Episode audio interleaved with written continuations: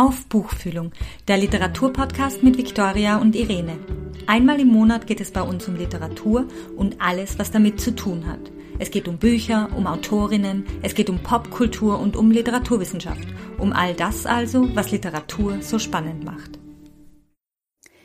Wir melden uns heute mit einer Sonderfolge über die Situation der Akteurinnen und Akteure im Kulturbetrieb bei euch. Im Zuge der Corona-Krise wird aktuell viel über Maßnahmen zur finanziellen Absicherung von Kulturschaffenden diskutiert.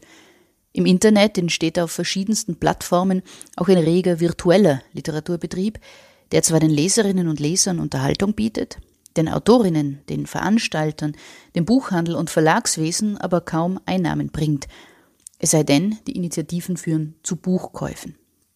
Im Moment befinden sich viele der Betroffenen noch in Schockstarre, es ist zu früh, um ein Resümee zu ziehen. Klar ist nur, Covid-19 zeigt, neben so vielem anderen, auch die Fragilität des Systems, auch des literarischen Systems. Wir haben für diese Sonderfolge, die wir über Skype aufgenommen haben, mit Leuten gesprochen, die kürzlich bei uns im Podcast waren. Robert Prosser zum Beispiel, oder mit denen wir demnächst Gespräche geplant haben. Diana Köhle hätten wir am Sonntag im Tagtheater beim Tagebuchslam getroffen. Linda Müller vom Heimon Verlag zusammen mit dem Autor David Fuchs beim Innsbrucker Prosa Festival. Wir haben uns kurzerhand entschlossen, mit Ihnen sowie mit einem Buchhändler unseres Vertrauens, Hans-Jörg Jesenko von der Buchhandlung Mio im Sonnenviertel, entsprechend der aktuellen Maßnahmen nicht auf Tuchfühlung, sondern wirklich nur auf Buchfühlung zu gehen und Ihre ersten Eindrücke und Erfahrungen zur Krise einzufangen aber auch um mit Ihnen über Ihre Einbußen und die Folgen von Corona für den Literaturbetrieb zu sprechen. Diana Köhle ist Veranstalterin und Moderatorin von zahlreichen Poetry Slam Formaten. Wir hätten sie in dieser Woche zu einem Gespräch über den Tagebuch Slam getroffen, eine Veranstaltung, die sie schon seit mehreren Jahren sehr erfolgreich in Wien und seit einiger Zeit auch in den restlichen Bundesländern durchführt. Dazu wollen wir nicht viel vorwegnehmen, denn wir sind und bleiben optimistisch, dass wir in den nächsten Monaten einen Tagebuch Slam live besuchen können und werden unser Gespräch mit ihr dann nachholen. Für diese Sonderfolge haben wir Diana Köhle in ihrer Wohnung in Wien erreicht. Diana, wie geht's dir momentan eigentlich? Ähm, ja, es ist ein Wechselbad der Gefühle. Ich lerne mich ganz neu kennen. Äh, so kenne ich mich zum Teil nicht. Es hat ja vor einer Woche angefangen, so bei mir mit den, also eigentlich schon vor eineinhalb Wochen mit den Absagen, aber vor einer Woche, wo es dann richtig konkret worden ist. Und ja, ich habe das alles nicht wirklich am Anfang glauben können, was da vor sich geht. Und jetzt bin ich schon durch alle Krisen gegangen, von äh, Existenzkrise bis Angst haben, Angst um meine Eltern, die in Tirol sind, wo es ja richtig schlimm ist und die einfach auch genau zu der äh, Gruppe gehören, wo es gefährlich wird. Und ja, jetzt habe ich so das Gefühl, jetzt habe ich mich langsam damit abgefunden und mache das Beste draus, was man in dieser Situation draus machen kann. Aber ja, schon, schon nicht einfach. Warst du oder kannst du uns kurz schildern, was du alles hast absagen müssen in die letzten Wochen? Ja, also es sind, ähm, also es kommt dazu, jetzt bei mir dieses Jahr ist wirklich nicht mein Jahr. Ich war im Jänner krank, ich habe einen Bandscheibenvorfall gehabt. Das heißt, ich habe schon Jänner Ausfälle gehabt und den ganzen Februar. Das heißt, das macht die ganze Situation noch ein bisschen verschärft, weil im April, also ich hätte jetzt halt einfach März, April sehr, sehr viele Auftritte gehabt. Und jetzt allein im März habe ich äh, zwei Veranstaltungen noch gehabt am Anfang und danach, jetzt habe ich jetzt sieben Sachen schon im März abgesagt und jetzt im April aber auch schon weitere vier, fünf Sachen und das wird wohl noch so länger weitergehen. Also ja, eigentlich, man muss es einfach sagen, richtig schießen alles. Und ähm, inwieweit ist es, also du bist freischaffende Künstlerin, oder? Du hast keinen anderen Verdienst als deine Kunst. Ähm, mhm. inwieweit ist es dann doch auf längere Sicht existenzbedrohend für die? Ähm, ja, also ich bin selbstständig und äh, das ist schon ähm, nicht einfach, weil äh, ich es einfach nicht abschätzen kann, wie, wie lange das noch dauert. Ja? Also es wäre, mhm. ich wäre ein bisschen und das geht uns allen so, ja. Wir wären ein bisschen beruhigter, wenn wir wissen würden, das ist jetzt, also ich sage immer, im, Grunde fühlt es sich gerade momentan ein bisschen an wie, wie äh, Weihnachtsferien im März, ja. Aber bei den Weihnachtsferien weiß man, dass es wieder weitergeht. Und das Gefühl habe ich halt jetzt nicht. Ja, es ist ein Zwangsurlaub und ähm, mit dem offenen Ende. Und ja, noch geht's. Ähm, ich muss auch gleich äh, dazu sagen, was eine großartige Sache ist und das muss erwähnt werden. Das TAG, das Theater an der Gumpendorfer Straße, mit denen ich eben schon seit sieben Jahren zusammenarbeite und einmal im Monat einen Tagebuchslam habe, die ähm, haben äh, eben jetzt auch für die ausgefallenen Veranstaltungen äh, Geld äh, angeboten und äh, also werden sie mal überweisen, was echt super ist, weil sie einfach sagen, sie wissen, was das für Künstler und Künstlerinnen heißt und äh, sie sind in der Situation, dass sie angestellt sind und wir nicht. Und äh, ja, und sie möchten da einfach helfen und das finde ich sehr, sehr super. Ähm, probiert ihr die Veranstaltungen nachzuholen oder Ersatztermine zu finden? Oder geht es eigentlich überhaupt nicht, weil es dann ein Überangebot gibt im zweiten Halbjahr? Ja, das müssen wir sehen, oder? Wir haben keine Erfahrungen, wie das ist. Also äh, jetzt Ersatztermine zu suchen, ist einmal relativ unrealistisch, wenn man ja nicht weiß, wie lange das alles dauert. Ähm, ich habe schon Sachen, die jetzt auf Herbst verschoben worden sind. Äh, ja, hoffentlich funktioniert das dann wieder. Ähm, manche Sachen können nachgeholt werden. Andere sind jetzt einfach ausgefallen, ja. Also wie will man das alles dann unterbringen? Also das wird, wie du eben auch gesagt hast, das wird sicherlich dann ein Überangebot werden. Man muss sich ja dann wieder anschauen, wann die Leute dann auch wieder rausgehen, oder? Wann die wieder sich kulturelle Events geben. Entweder man ist total ausgehungert und geht dann auch wieder sehr viel aus, oder man ist es dann eh gewohnt, daheim zu sein und geht nicht mehr aus. Also keine Ahnung, da haben wir keine Erfahrungswerte. Das ist für uns alle in dieser Hinsicht das erste Mal. Es passiert ja gerade aktuell, äh, ich es auf Facebook mit und äh, auf Instagram und alle anderen sozialen Medien, gerade so ein bisschen der Kulturbetrieb versucht sie wieder Phoenix aus der Asche selber rauszuheben mit äh, Online-Angeboten. Also in, auf der Innsbrucker Lesebühne wird Frau Hermanns Katastrophen äh, aus der Quarantäne äh, an Stream geben. Und das ist wahrscheinlich für ein Tagebuch-Slam nicht so leicht umsetzbar, oder? Hast du irgendwie Pläne in die Richtung oder ist das jetzt äh, overwhelming und geht es ja überhaupt nicht da aus? Ich habe mir natürlich auch schon so meine Gedanken gemacht und äh, natürlich ist was möglich, aber es machen, bieten jetzt eh schon viele was an, äh, wo ich dann einfach auch sage, boah, äh, das wird dann vielleicht auch wieder zu viel, ja, und außerdem bin ich ja nicht dieses alleine, bin ich abhängig davon, dass jetzt Leute melden, die das machen. Ich bin mir sicher, es würden sich machen, aber lieber ist man irgendwann einmal ein Tagebuchslam mit den Tagebüchern, die wir jetzt führen. Also ganz ehrlich, als wie jetzt da online was zu machen, ja, also das habe ich, ich habe schon Ideen gehabt, aber die habe ich schon wieder verworfen. Fällt mir noch was ein. Äh, das andere ist, äh, es sollte im Herbst der zweite Band von einem Tagebuchslam-Buch erscheinen und ich habe mir jetzt eigentlich vorgenommen, dass ich das die nächsten Tage angehe, dass ich jetzt da äh, mich um das kümmere, weil jetzt sind alle daheim und werden mir vielleicht fleißig ihre Texte schicken und dann habe ich die Zeit auch sinnvoll genützt. Und gestern gestern, heute und übermorgen bin ich gerade in der Jury für den Redewettbewerb und die haben eben auch die Jugendlichen aufgefordert, ihre Videos einzuschicken und das heißt, ich habe heute den ganzen Nachmittag und gestern den ganzen Vormittag Videos angeschaut mit Reden von Jugendlichen und äh, ja, so äh, vergeht die Zeit dann doch recht schnell. Also noch ist nicht so, dass ich das Gefühl Gefühl habe, ich muss jetzt äh, irgendwie was aus dem Boden stampfen und wann dann möchte ich eine gute Idee haben und äh, ja, irgendwie ist dann noch nicht so dabei gewesen. Mhm. Also nichts überstürzen jetzt im Moment, oder? Finanzielle Abfederungen von äh, Einnahmeausfällen, äh, Stundung von Sozialversicherungsbeiträgen und so weiter äh, sind ja zum Teil auch schon für äh, Kulturakteurinnen und Akteure diskutiert worden oder auch schon beschlossen worden, zum Teil, glaube ich. Was erhoffst du dir darüber hinaus von der Politik? Welche Regelungen oder Maßnahmen wären jetzt sinnvoll? Ich weiß, das ist, wahrscheinlich eine schwierige Frage. Ähm, aber was wäre jetzt sinnvoll für Freiberuflerinnen und Künstlerinnen? Naja, ich glaube, dass es jetzt einfach mal wichtig ist äh, und das passiert jetzt gerade aufzuzeigen, was das eigentlich heißt, ja. Weil ich werde immer wieder angeredet, dein Leben ist schön, äh, du, du kannst aufstehen, wenn du willst und du stehst auf der Bühne und hast einen Spaß, aber es sieht ja keiner, was da rundherum dranhängt, eben jetzt solche Ausfälle oder krankheitsbedingt. Und das ist jetzt, glaube ich, schon mal ganz gut, dass das so generell gesellschaftlich aufzeigt wird, was das eigentlich heißt, äh, in dem Bereich tätig zu sein und äh, immer zu funktionieren, weil ich muss sonst auch immer funktionieren. Und jetzt ist so, dass das ganze System nicht funktioniert, wo, deshalb habe ich keine Auftritte. Ähm, ja, was wünsche ich mir? Äh, dass, dass es nicht nur leere Versprechungen sind, sondern dass das wirklich geändert wird, dass es eine irgendeine Form von gibt, dass wir alle abgesichert sind mehr. Ja? Also pff, ich weiß es auch gar nicht, ehrlich gesagt.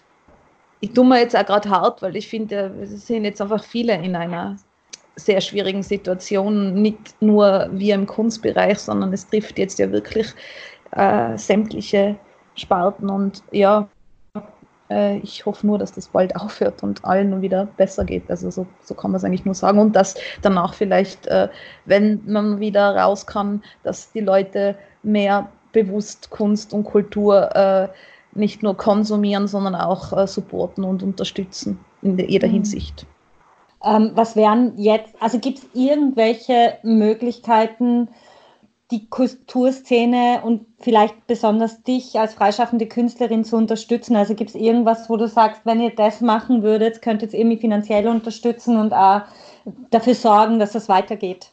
Naja, ich glaube jetzt gerade, wenn du vorher erwähnt hast, die Lesebühne in Innsbruck, die das jetzt machen und auch in Wien gibt es schon solche Projekte, also ich verfolge da gerade mehrere Sachen, äh, dass das eben dann nicht nur äh, angeschaut wird, sondern es dann auch eine Form von Spenden, Eintrittsgeldern gibt, weil äh, was bringt es jetzt, wenn man alle in ganzen, nur damit wir die Zeit äh, irgendwie rumkriegen, äh, was machen und dann äh, kommt aber eigentlich monetär nichts zurück und es ist halt jetzt gerade existenziell für viele. Also ich weiß nicht, wie, wie man das machen kann. Ja? Also ich habe es jetzt noch gesehen, mein Yogalehrer hat heute ein E-Mail ausgeschickt, dass es heute das erste Mal eine Yoga-Stunde per Skype gibt und äh, er hat dann halt dazu geschrieben, er bietet das halt heute so an, aber zukünftig halt um den halben Preis wie halt in Real Life normalerweise. Macht ja, ich verstehe es ja, jeder muss jetzt schauen, wie er über die Runden kommt, ja.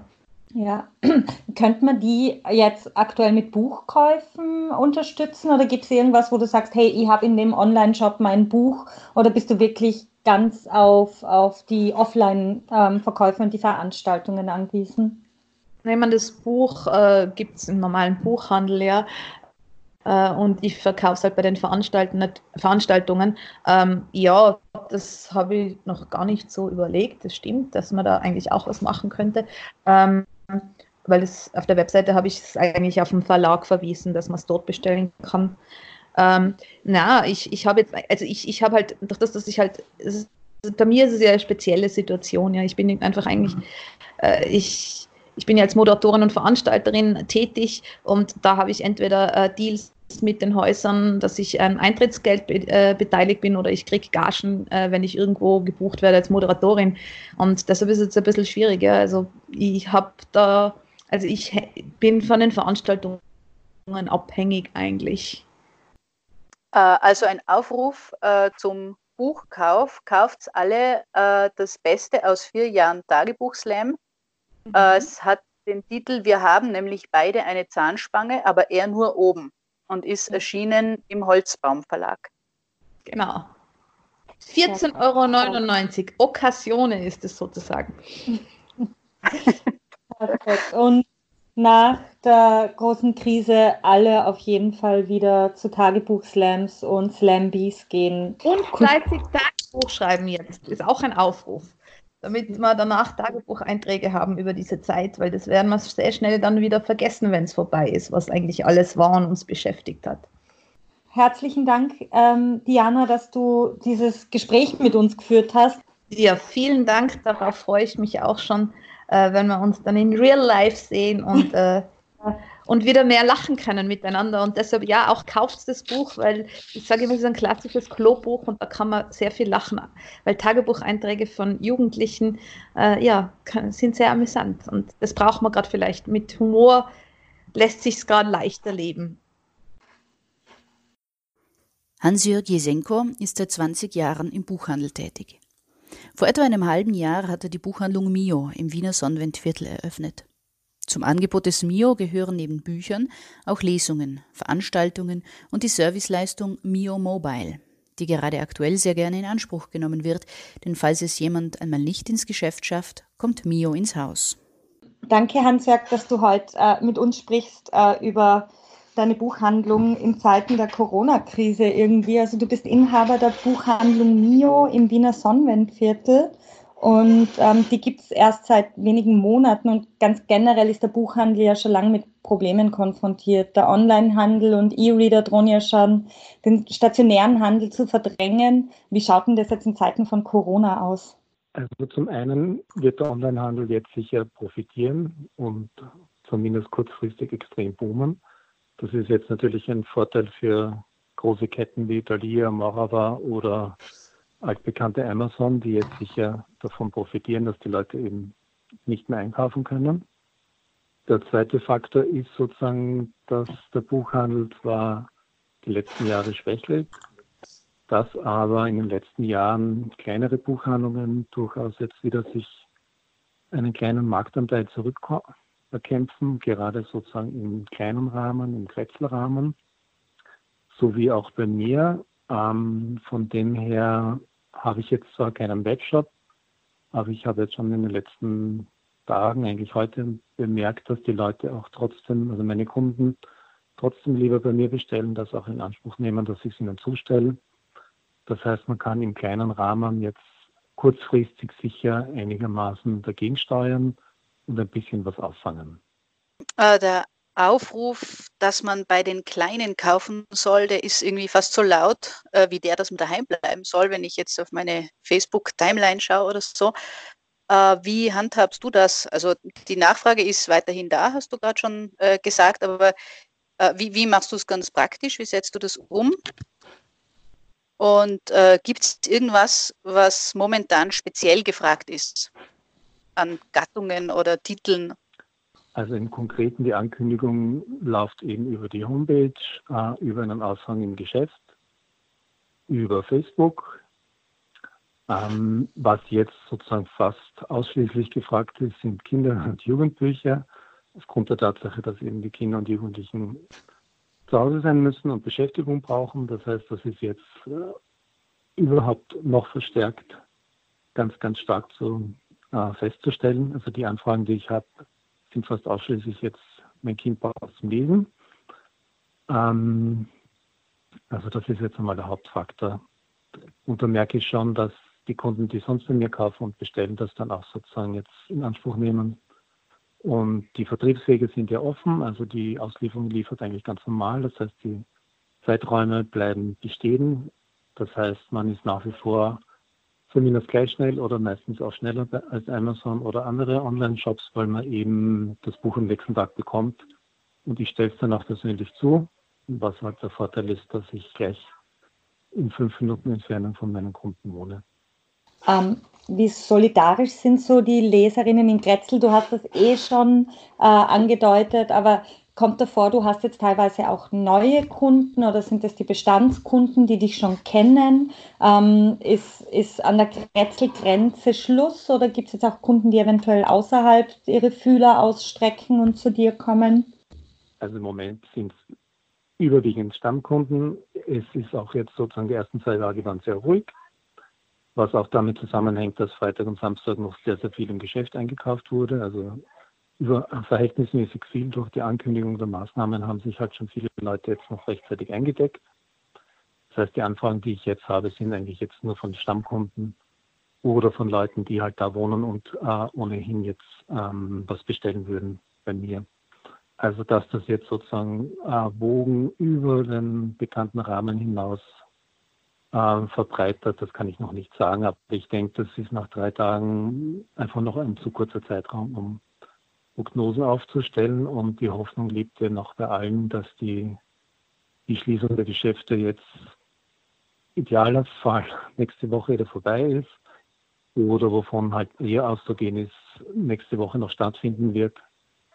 Und deswegen ist, denke ich, auch bei den Buchhändlern und bei den Hunden jetzt noch immer der Hintergedanke, also ab Ostern gibt eh wieder die Möglichkeit, im Geschäft einzukaufen. Und von dem her denke ich, dass jetzt die ersten ein, zwei Wochen schon noch Bestellungen kommen, aber jetzt natürlich jetzt nicht im Vergleichsrahmen mit dem, was man derzeit im, im stationären Buchhandel umsetzen würde. Da ließe sich der Betrieb so, also wir hoffen alle, dass es nicht notwendig ist, aber ließe sich der Betrieb so für dich auch äh, weiterhin aufrechterhalten, wenn das jetzt mehr als zwei Wochen dauern würde? Einerseits ja. Ähm, andererseits ist es natürlich dann abhängig von Maßnahmen, wie inwiefern man dann von Seiten der Regierung, Wirtschaftskammer gestützt und gefördert wird. Also ich denke, ähm, Ausfall, also Umsatz oder Einnahmenausfälle äh, über zwei Wochen sind durchaus noch im Rahmen, wo man sagt, das, das gleicht sich vielleicht über das Jahr wieder aus.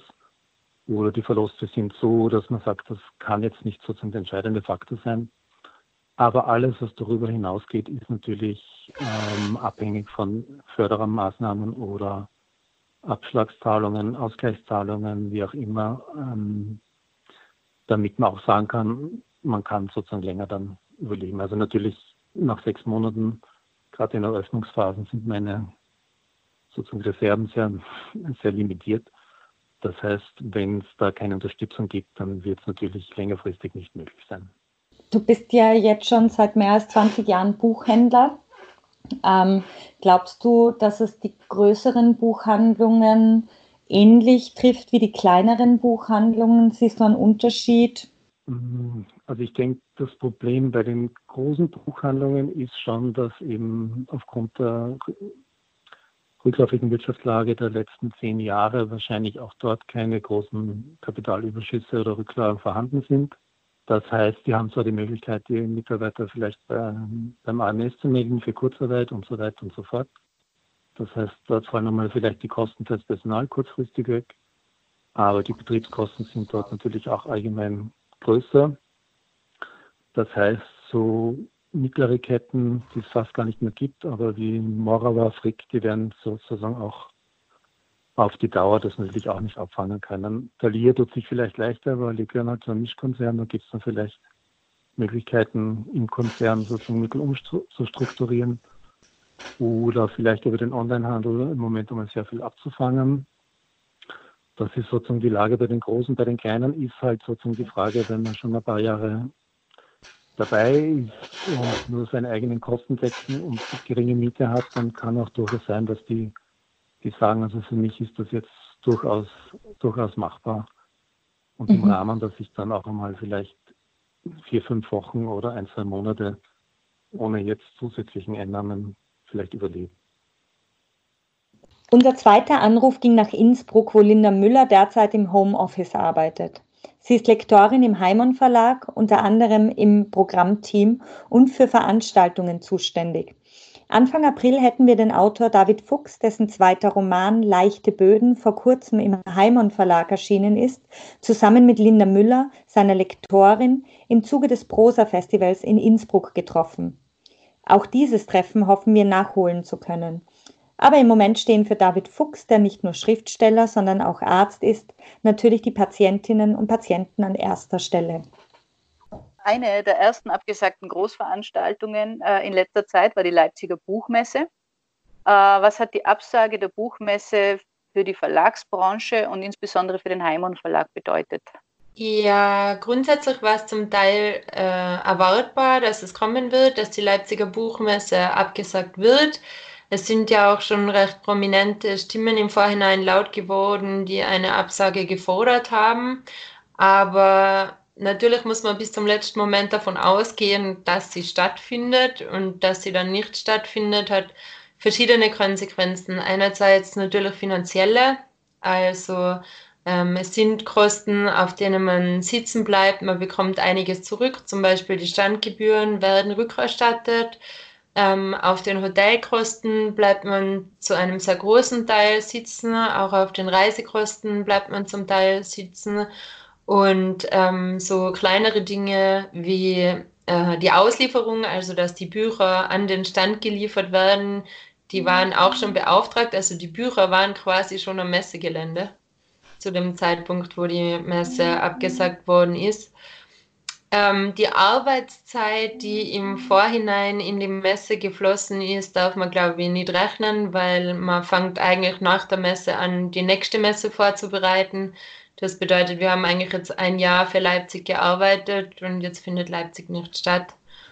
Und am meisten schade ist es natürlich für die Autorinnen und Autoren, die äh, dorthin gefahren werden mit uns und auch in wirklich schönen Veranstaltungen die Möglichkeit gehabt hätten, ihre neuen Bücher dem Publikum vorzustellen, was natürlich jetzt ausfällt.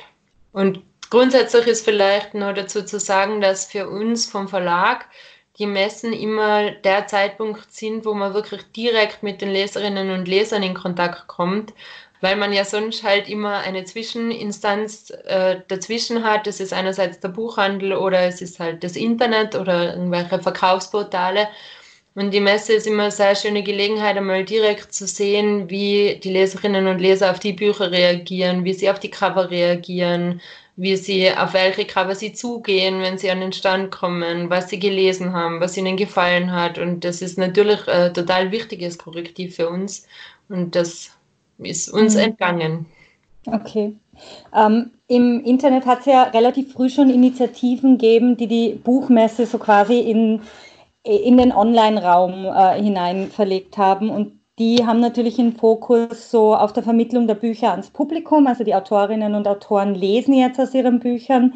Du hast eh schon ein bisschen angesprochen, aber dieser Aspekt, also ähm, dass, dass die Literatur zu den Menschen kommt, ist ja für einen Verlag jetzt nicht zwangsläufig das, was ihr an einer Buchmesse wollt, oder? Was ist denn da vielleicht noch im Vordergrund bei einer Buchmesse? Oh, ich glaube, da muss man zwischen den Messen unterscheiden. Ähm, Leipzig und Wien sind schon sehr viel stärker publikumsorientiert als jetzt zum Beispiel Frankfurt. Ähm, aber auch in Leipzig ist es natürlich eine Gelegenheit, Partnerinnen und Partner zu treffen, die man sonst das ganze Jahr nicht sieht. Also ich werde zum Beispiel für den Heimann Verlag nach Leipzig fahren und ich hätte eigentlich zwei Tage voll Termine gehabt mit Multiplikatoren, mit Veranstaltern, mhm. mit Autorinnen und Autoren, mit Menschen, die in irgendeiner Art und Weise wichtig sind. Aber da war es schon möglich, auch sehr viel jetzt einfach per Telefon ähm, ja, zu ersetzen, was natürlich nicht dasselbe ist, wie wenn man sich gegenüber sitzt, aber es ist doch eine Möglichkeit, über die Bücher, die bald erscheinen werden, zu kommunizieren. Also das lässt sich schon ersetzen. Was sich viel weniger übersetzen, äh, ersetzen lässt, ist der Publikumskontakt. Was bedeutet das momentane Veranstaltungsverbot ganz generell für die Frühlingstitel, äh, die schon erschienen sind oder in den nächsten Wochen erscheinen werden? Äh, da gibt es jetzt ja im Grunde keine, keine Möglichkeiten, die Bücher einzuführen auf dem Buchmarkt, oder?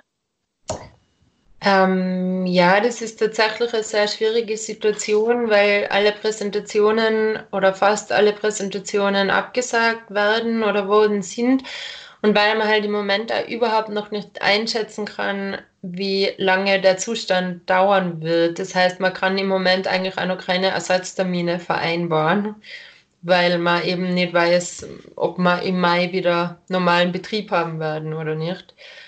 Ähm, Grundsätzlich ist es für die Autorinnen und Autoren, glaube ich, fast noch mehr schade als für die Verlage, weil Veranstaltungen für ähm, Kunstschaffende ja eine wichtige, Möglichkeit sind, Honorare einzuspielen. Also das ist einfach ein, ein Teil von deren finanziellen Mitteln, der jetzt komplett wegbricht. Und wenn das Buch erscheint und man in dem Monat irgendwie zehn Lesungen gehabt hätte, die jetzt alle nicht stattfinden, dann ist das schon ein sehr beträchtlicher Verlust. Habt ihr euch andere Wege überlegt schon, wie man Bücher aus dem Frühlingsprogramm ohne Messe und ohne Veranstaltungen auf den Markt einführen kann und bewerben kann? Also es gibt ja gerade ganz viele Online-Initiativen. Ist das für euch auch irgendwie ein gangbarer Weg? Ja, grundsätzlich ist es was, wo wir sowieso immer sehr aktiv unterwegs sind. Also es gibt ja diverse Möglichkeiten und Portale, virtuell Bücher vorzustellen. Es gibt sogenannte Social Reading Plattformen wie Lovely Books und so weiter, wo die Menschen sich treffen und sich austauschen über die Bücher, wo sie ja direkt mit den Autorinnen und Autoren in Kontakt treten. Es gibt sicher Möglichkeiten, äh, signierte Bücher an die Leserinnen und Leser zu bringen. Es gibt einiges, was wir da im Moment auch überlegen, aber es ist einfach so, dass wir natürlich jetzt auch recht überraschend mit der Situation konfrontiert worden sind und gerade dabei sind, uns da irgendwie zu strukturieren und zu entscheiden, welche Wege gangbar sind. Aber mhm. auf jeden Fall ist es so, dass wir sicher wie alle Verlage natürlich verstärkt auf Online-Vertrieb setzen müssen, weil anders geht es nicht. Also andere Möglichkeiten bestehen im Moment einfach nicht. Ähm, zu Heimon gehört auch eine kleine, aber feine Buchhandlung im Zentrum von Innsbruck. Kannst du etwas darüber sagen, wie sich die Pandemie bisher auf den Buchverkauf auswirkt? Kriegt man bei euch überhaupt noch Bücher im Moment und wenn ja, wie? Ähm, also das ist jetzt eine äh, gefühlte Momentaufnahme von mir, weil ich bin ja nicht in der Buchhandlung tätig, aber ich bin doch sicher jeden Tag einmal in der Buchhandlung. Und grundsätzlich war zum Beispiel letzte Woche, also in der Woche bevor der Lockdown dann wirklich war, sehr deutlich, dass äh, wenig los war und dann ganz zum Schluss hin aber viel los war, weil die Menschen sich dann offensichtlich am Anfang äh, zurückgehalten haben, Geschäfte zu besuchen, die keine Lebensmittelgeschäfte sind oder Klopapier führen dann zum Schluss war dann wohl doch nur die, das Bedürfnis groß, sich mit Lesestoff einzudecken. Die Buchhandlung Heimon ist äh, jetzt verfügbar, also man kann nach wie vor Bücher bestellen, man kann sich telefonisch beraten lassen, man wird kostenfrei beliefert und es ist, glaube ich, ganz wichtig zu sagen, dass das nicht nur die Buchhandlung Heimon betrifft, sondern äh, sehr, sehr viele unabhängige Buchhandlungen und auch nicht unabhängige Buchhandlungen in Österreich. Es gibt Alternativen zu Amazon und man äh, darf und sollte sie auch unbedingt nutzen. Dann stellt sich natürlich auch die Frage, ähm, ob man sich jetzt irgendwie Sorgen macht um Lieferengpässe und Verteilungsschwierigkeiten, weil er stationärer Buchhandel ist natürlich ganz was anderes als jetzt, keine Ahnung, der Radelkurier, der mit Büchern durch Innsbruck fährt und alle Bücher heimbringt oder so. Also wie siehst du das? ähm, ist im Moment noch sehr schwierig zu beurteilen. Im Moment haben wir überhaupt noch keine Lieferschwierigkeiten oder Engpässe und wenn sie auf uns zukommen, werden wir Wege finden, damit umzugehen. Mhm. Lieferengpässe vielleicht auch von der Seite der Post oder der Lieferanten äh, her, also da zeichnet sich gar nichts ab noch. Nein, im Moment ist da noch gar nichts äh, absehbar.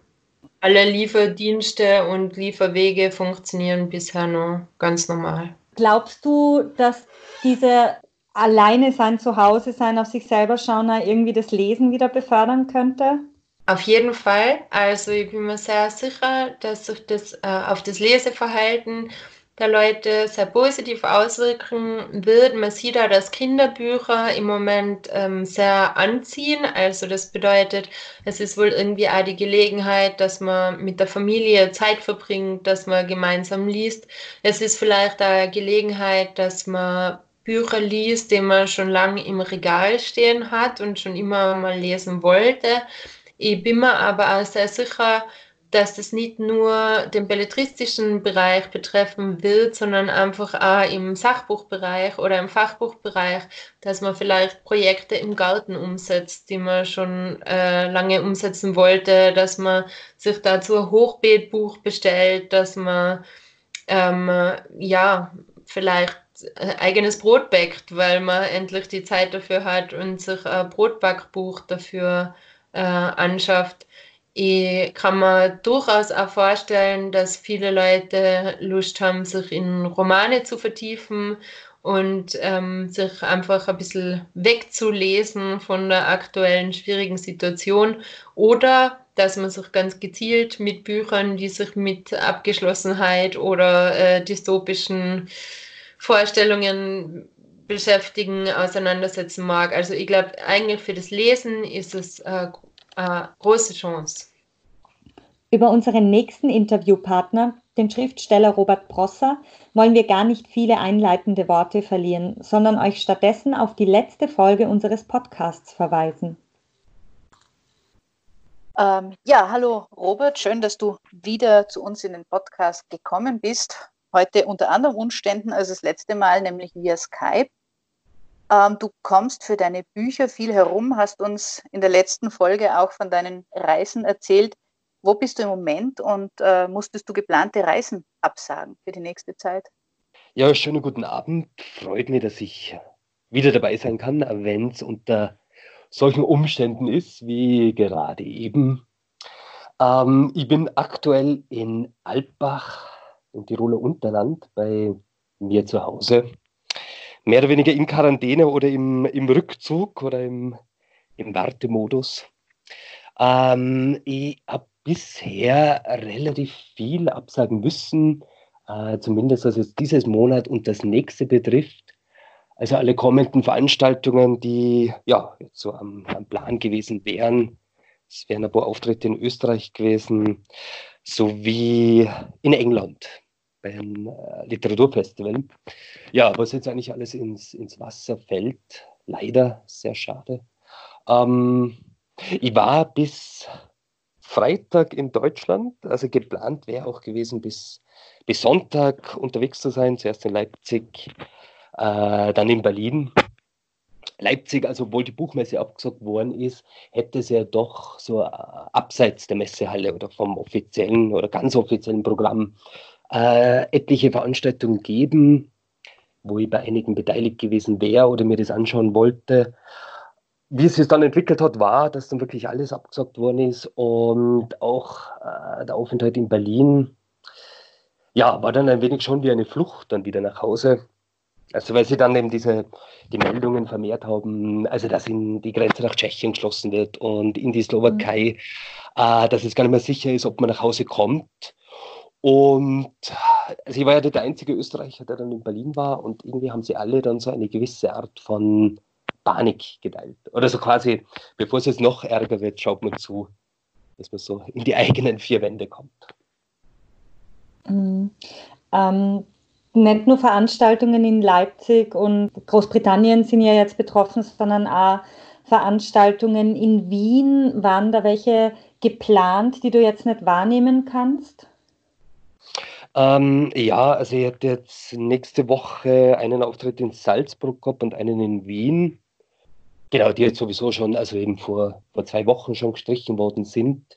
Äh, in meinem Fall ist es so, äh, Mai und Juni wird halt kritisch. Also ich hätte da, wäre eigentlich sehr gut gebucht, äh, sehr spannende Auftritte, die er wahnsinnig gern machen würde. Sehr unterschiedliche Sachen.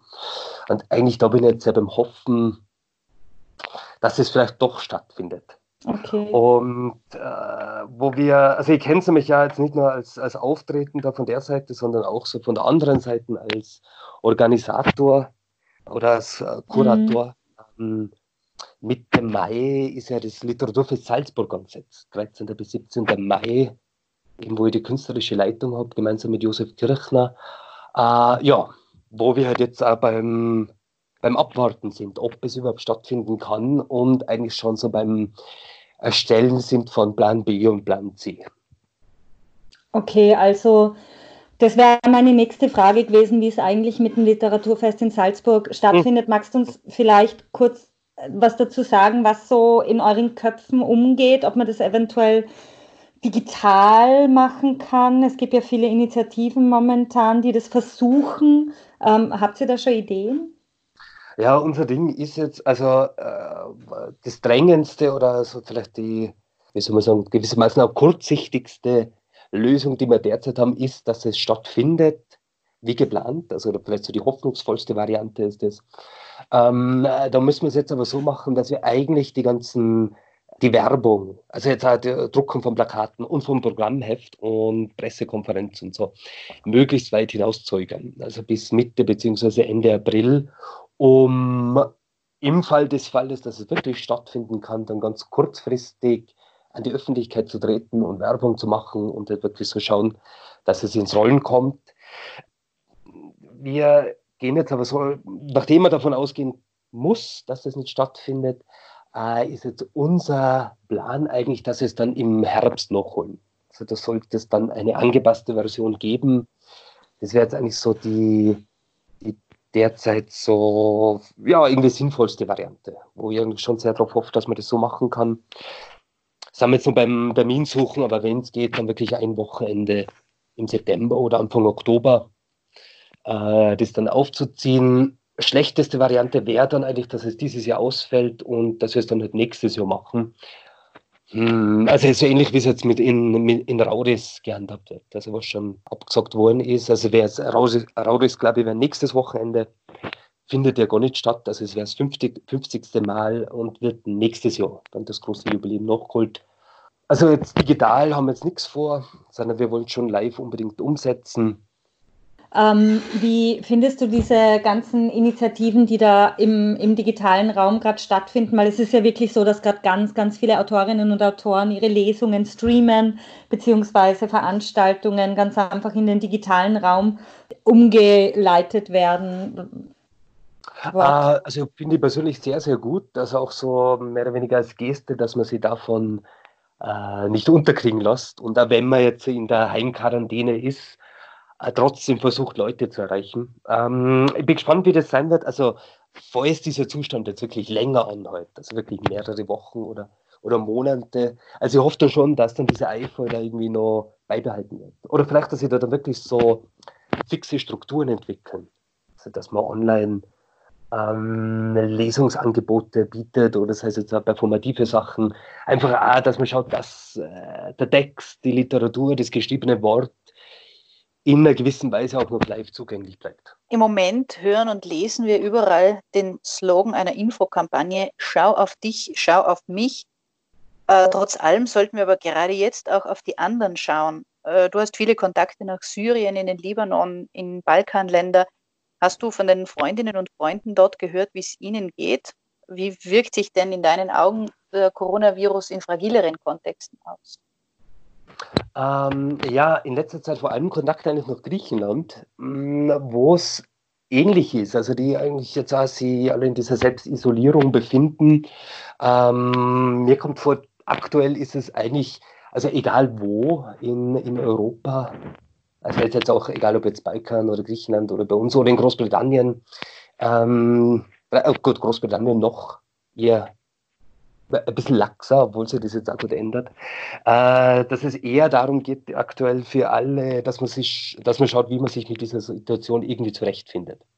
Und wie man das schafft, also auch zu vereinbaren, die, die künstlerische Arbeit mit, ja, mit dieser Verdammung in, in das Haus oder in diesem begrenzten geografischen Raum, dass man Mittel und Wege findet, äh, das, äh, mit dieser Situation umzugehen und vielleicht nur das Beste rauszuholen. Ich glaube, das ist etwas, ja, wo so dieser gemeinsame Nenner, der derzeit wirklich auf, auf alle zutrifft.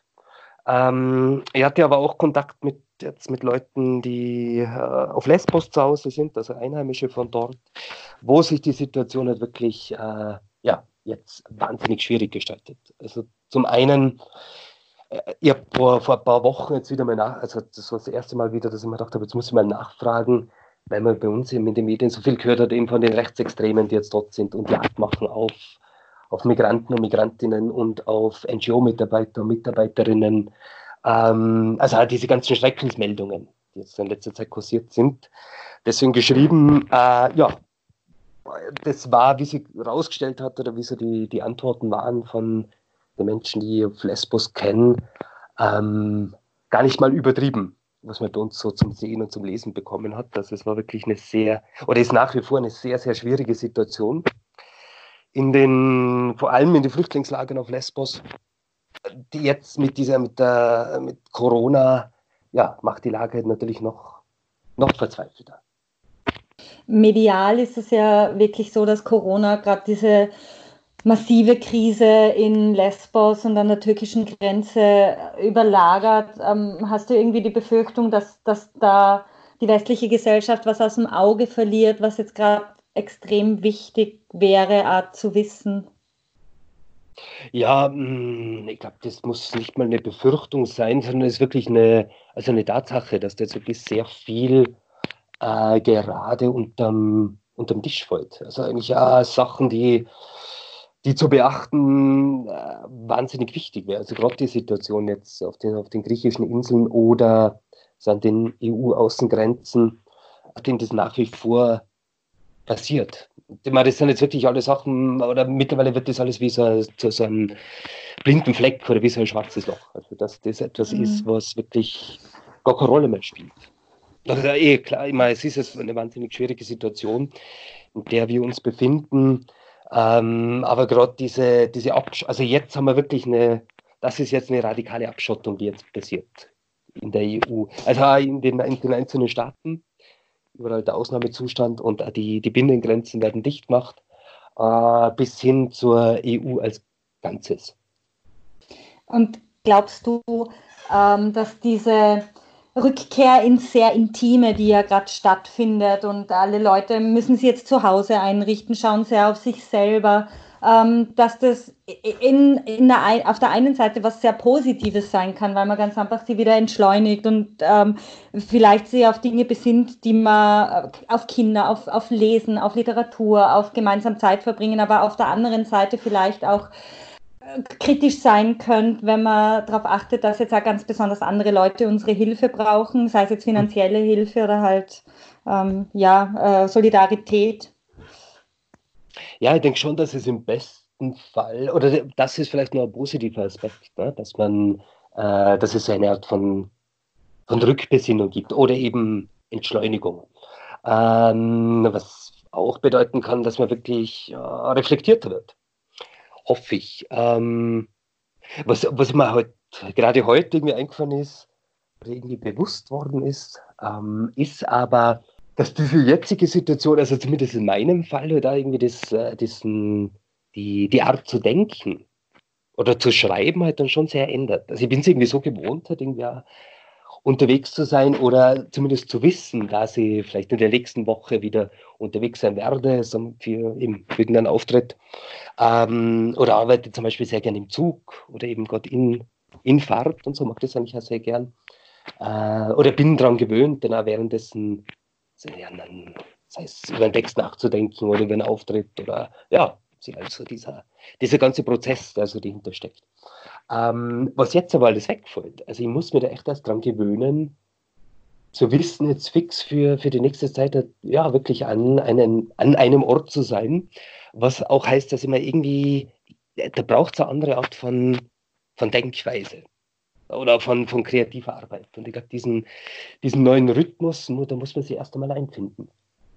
Irgendwie, also ich habe mir heute gedacht, irgendwie ist es fast so, als würde man würde man einem den Laptop wegnehmen und den Internetzugang und stattdessen eine Olivetti Schreibmaschine geben.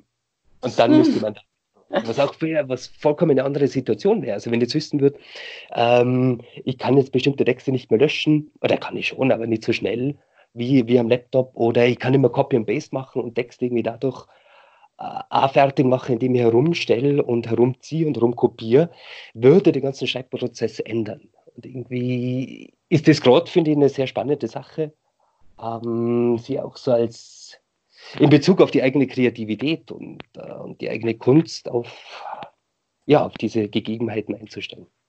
Ähm, was die finanzielle äh, Abfederung von Einnahmeausfällen äh, von Kulturakteurinnen und Akteure angeht oder die Stundung von Sozialversicherungsbeiträgen und solche Dinge, wird in Österreich schon viel diskutiert. Zum Teil, glaube ich, äh, ist es auch schon beschlossen worden, manche Maßnahmen.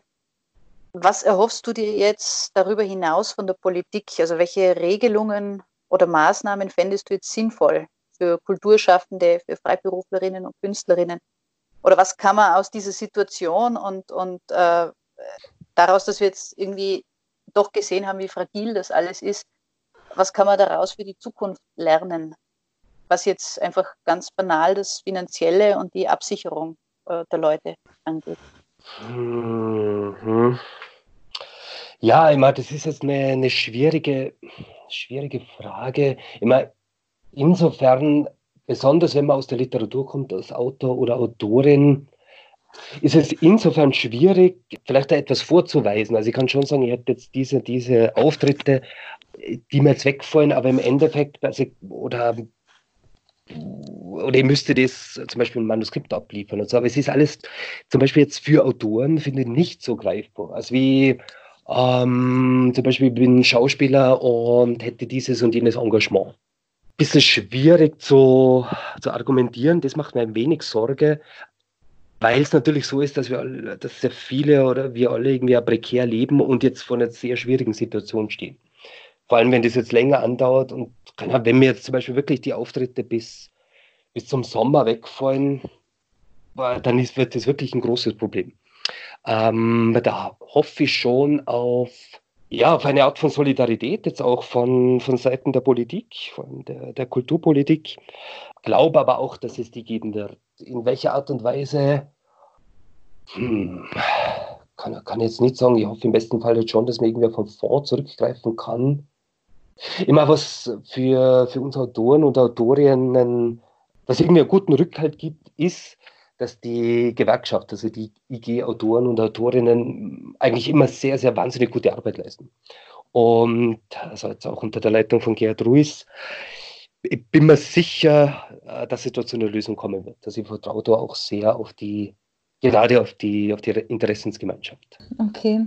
Und glaubst du, gibt es da irgendwie Möglichkeiten für die Zivilgesellschaft, also für uns alle, irgendwas zu tun, um die Kulturszene jetzt in so einer kritischen Phase zu unterstützen? Äh, ich glaube, das ist äh, wiederum jetzt vielleicht anders oder so, ähm, so ein Widerspruch oder ein Gegensatz zu dem, was ich vorhin gesagt habe. Äh, das macht es irgendwie leichter, wenn man aus der Literatur kommt, weil da die Unterstützung eigentlich sehr einfach ist. Also man muss einfach nur Bücher kaufen. Mhm. Das wär, oder bestellen und sei es E-Books und so. Äh, je mehr man jetzt für die, ähm, ja, für die Autoren und Autorinnen macht und Bücher liest und bespricht und das schaut, dass das irgendwie im, im Umlauf ist. Also das allein ist eine, eine wahnsinnig große Unterstützung jetzt. Vor allem, ich muss sagen, was äh, ich bin ganz egoistisch auch wirklich froh, dass aktuell jetzt kein neues Buch von mir draußen ist, weil also ich kriege das jetzt bei Kolleginnen und Kollegen mit, die gerade was Neues oder sei es das Debüt publizieren wie schwierig das jetzt ist. Also das, äh, das, mhm. die fallen jetzt um so viel um, die ganzen Präsentationen, die Reichweite, die man sonst hat. Also dass es irgendwie in den Medien ist und im Umlauf und dass die Leute das mitbekommen, dass ein neues Buch erschienen ist, ist jetzt wahnsinnig, wahnsinnig schwierig geworden. Und ich finde gerade die, die Kollegen und Kolleginnen, die jetzt ein Buch gerade rausgebracht haben oder für denen was erschienen ist, die muss man jetzt wirklich unterstützen. Da muss man schauen, dass man die, ja, die Bücher Ahnung, dass man davon postet oder irgendwie ein, ein, Video macht oder es irgendwie, oder dass man vor allem, dass man es liest. In meinem Fall ist es so, ich kann mir jetzt nicht weniger so mit Auftragsarbeiten, also mit Auftragstexten ein bisschen über Wasser halten, die jetzt gerade anstehen. Aber ey, es ist jetzt alles so ein wenig so ein, ein Schwebezustand. Ich frage mich wirklich, wie lange das jetzt zugeht. Also ich merke es jetzt schon, dass eben die, die Auftritte, die, die jetzt abgesagt worden sind, März und April, das reißt ein Loch rein. Eh, schwer, in meinem Fall schwierig wird es wirklich mit, sobald Mai und Juni weg sind. Das wäre das wär dann schon ein Dilemma. Dieser Schwebezustand, ich glaube, was das jetzt, äh, die, die Situation jetzt da ähm, irgendwie sehr, sehr eigenartig macht, ist halt wirklich, weil das jetzt alles so ein, so ein leerer Raum ist. Also auch wenn es jetzt sehr viel äh, ins Online-Geschehen verlagert, oder? Auch diese, die ganzen digitalen Antworten auf die jetzige Situation, dass man so Live-Videos schaltet und dass es auch so Online-Festivals gibt. Äh, ändert halt aber nichts daran, dass wir alle wirklich so ja, physisch einfach getrennt sind und jeder so zu Hause sitzt. Ich das oft eben, weil ich mir jetzt irgendwie schon natürlich irgendwie, irgendwie auch vorbereite auf die Auftritte und Performances, die zum Beispiel im Juni angesetzt sind und mir da Gedanken mache, was ich da auf die Bühne bringen will und da dafür prob. Ähm, ja, aber es passiert halt wirklich alles so ins Ungewisse. Man weiß nicht, ob es stattfindet äh, ob das wirklich so weit kommt oder ob man dann auch noch immer noch zu Hause sitzt. Und diese Art von, ja, von Leere, oder? Das ist also ein echofreier Raum, eben ohne Publikum, was, was das jetzt passiert. Und das ist schon so eine sehr, sehr eigene, sehr absurde Situation. Ich finde es ja halt jetzt sehr interessant, dass man sich ja wirklich so ganz in die ungewollt äh, in die Obhut des Staates begeben muss. Also gerade in dieser mhm. Frage jetzt als Künstler, sagen wir, die Situation dauert an, zwei Monate, es wird dann wirklich knapper mit den, mit den Einnahmen, äh, muss man darauf hoffen, dass es dann eine, eine, Lösung gibt von, von staatlicher Seite. Also, dass mhm. irgendwie ein Fonds eingerichtet wird, dass die Politik da eine Lösung findet, äh, in, in Zusammenarbeit zum Beispiel jetzt wie in meinem Fall mit, den, mit der IG Autoren und Autorinnen. Ähm, trotzdem heißt es aber, dass man schon sehr, ja, sich äh, sehr abhängig macht ist halt schon, man mhm. offen drauf, dass der Staat es dann, dann mhm. richtet. Wir müssen hoffen und lesen und Bücher kaufen.